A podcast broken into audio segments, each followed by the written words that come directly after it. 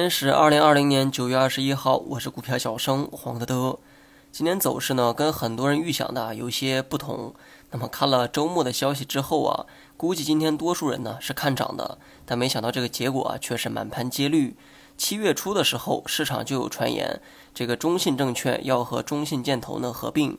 虽说双方啊都澄清啊消息不实，但市场呢还是用暴涨以表祝贺。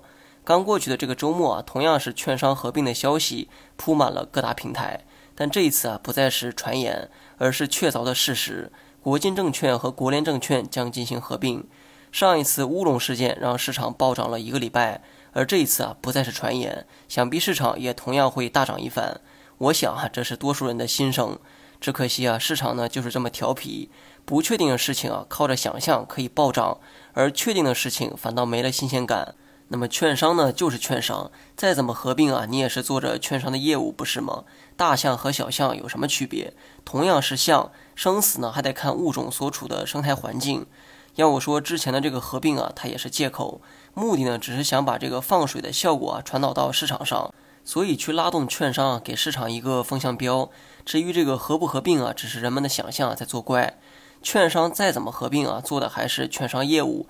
如果这个证券市场不够给力，那么不管是大象小象，同样是没饭吃。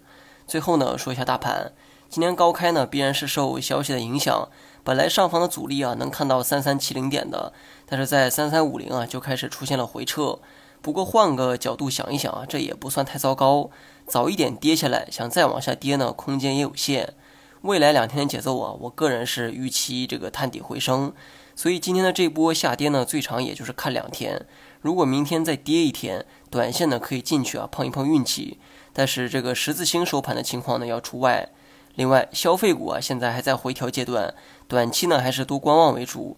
我呢一直说消费股调整之后啊可以再去低吸，但我指的这个低吸啊不是让你跌一天就去买一天，而是通过前一个低点啊做一个参考，如果回调跌出更低的位置，可以找机会分批介入。短期呢多看少动，但今后啊，我相信还会有阶段性机会出现。好了，以上全部内容，下期同一时间再见。